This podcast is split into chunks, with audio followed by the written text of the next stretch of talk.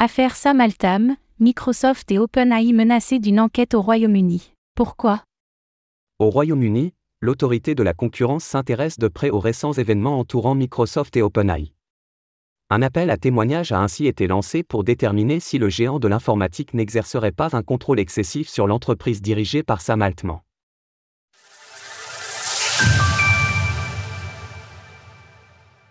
L'autorité de la concurrence au Royaume-Uni s'intéresse au partenariat entre Microsoft et OpenAI.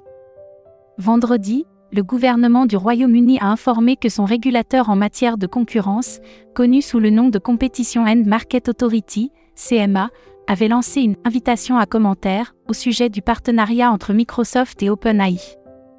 En fait, ces inquiétudes exprimées par l'organisme de régulation sont la suite directe des démêlés entre les deux entités. Et pour cause, la CMA fait référence à l'investissement conséquent de Microsoft dans OpenAI, mais surtout aux récents événements durant lesquels nous avons assisté en moins d'une semaine au licenciement de Sam Altam, à son arrivée chez Microsoft et à son retour à la tête d'OpenAI.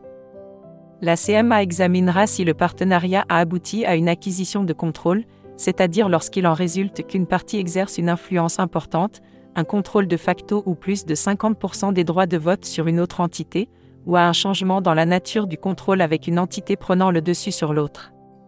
Rappelons-nous que dès le licenciement initial de Sam Altman, Microsoft et d'autres investisseurs avaient fait pression sur le conseil d'administration de l'entreprise d'intelligence artificielle pour une réhabilitation de son PGD.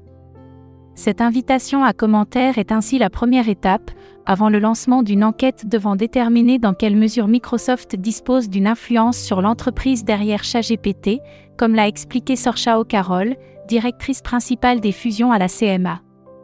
L'invitation à commenter constitue la première partie du processus de collecte d'informations de la CMA et précède le lancement de toute enquête de phase 1, qui n'aurait lieu qu'une fois que la CMA aura reçu les informations dont elle a besoin des parties du partenariat.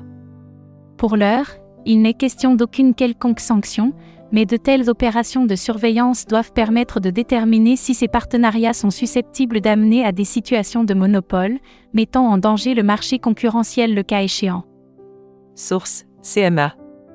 Retrouvez toutes les actualités crypto sur le site cryptost.fr.